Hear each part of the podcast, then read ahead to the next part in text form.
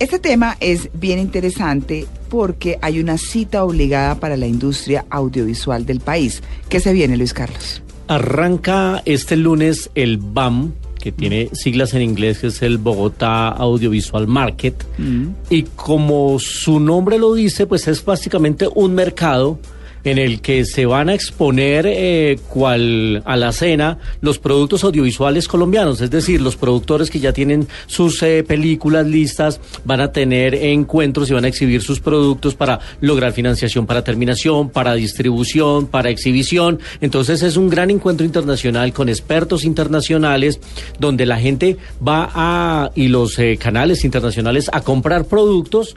esto es un, un mercado de compra y venta los realizadores van a mostrar y los productores internacionales van a comprar. Y productores y creativos y libretistas y, no solo, de contenido. Y, no solo en el área del cine, sino también la televisión, las series webs, las animaciones, realidad virtual. Es un mercado muy completo y la muy abierto. La publicidad también se nutre mucho de ahí. También. Eh, lo organiza la Cámara de Comercio de Bogotá con el apoyo de Proimágenes Colombia, ah, que es una de las instituciones grandes, y con el apoyo de muchas empresas y de participación, incluida Caracol Cine, además. Claro, Alejandro Caseta. Séptima edición. Séptima edición. Alejandro Caseta es productor cinematográfico y nos acompaña para hablarnos justamente del BAM. Alejandro, buenos días. Buenos días.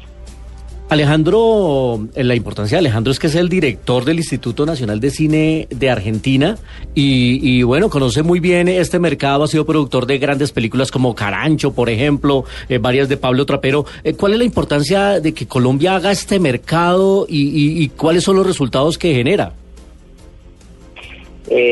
bueno, la importancia del BAM se ha ido demostrando en el transcurso de los años, ¿no? Generar eh, un lugar de encuentro de sobre todo para mostrar el cine colombiano pero también iberoamericano y como bien decían es eh, para mostrar los eh, productos llamándole producto a cualquier obra audiovisual para vender, para comprar, para desarrollar, pero sobre todo para generar vínculos pensando en un mediano y largo plazo, ¿no? Y de allí han surgido muchas películas que terminaban haciendo en coproducción.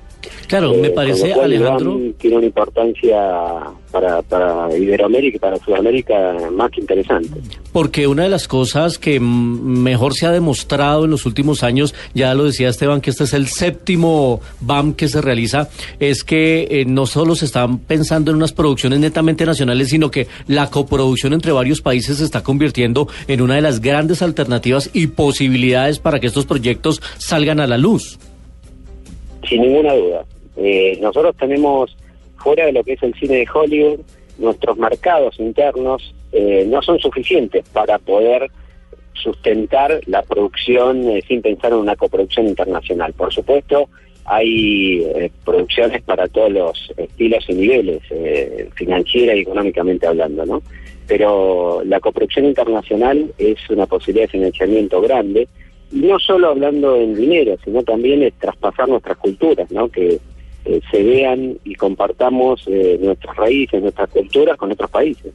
Pues Alejandro, queríamos eh, darle estos minutos a hablar del BAM justamente porque para nosotros es muy importante la casa, que es Caracol Televisión y su división Caracol Cine también estará ya haciendo negocios y bueno, estaremos por supuesto aquí en Blue Radio haciéndole seguimiento a partir de este lunes a todas las noticias que se generen del BAM. Buenos días y muchas gracias.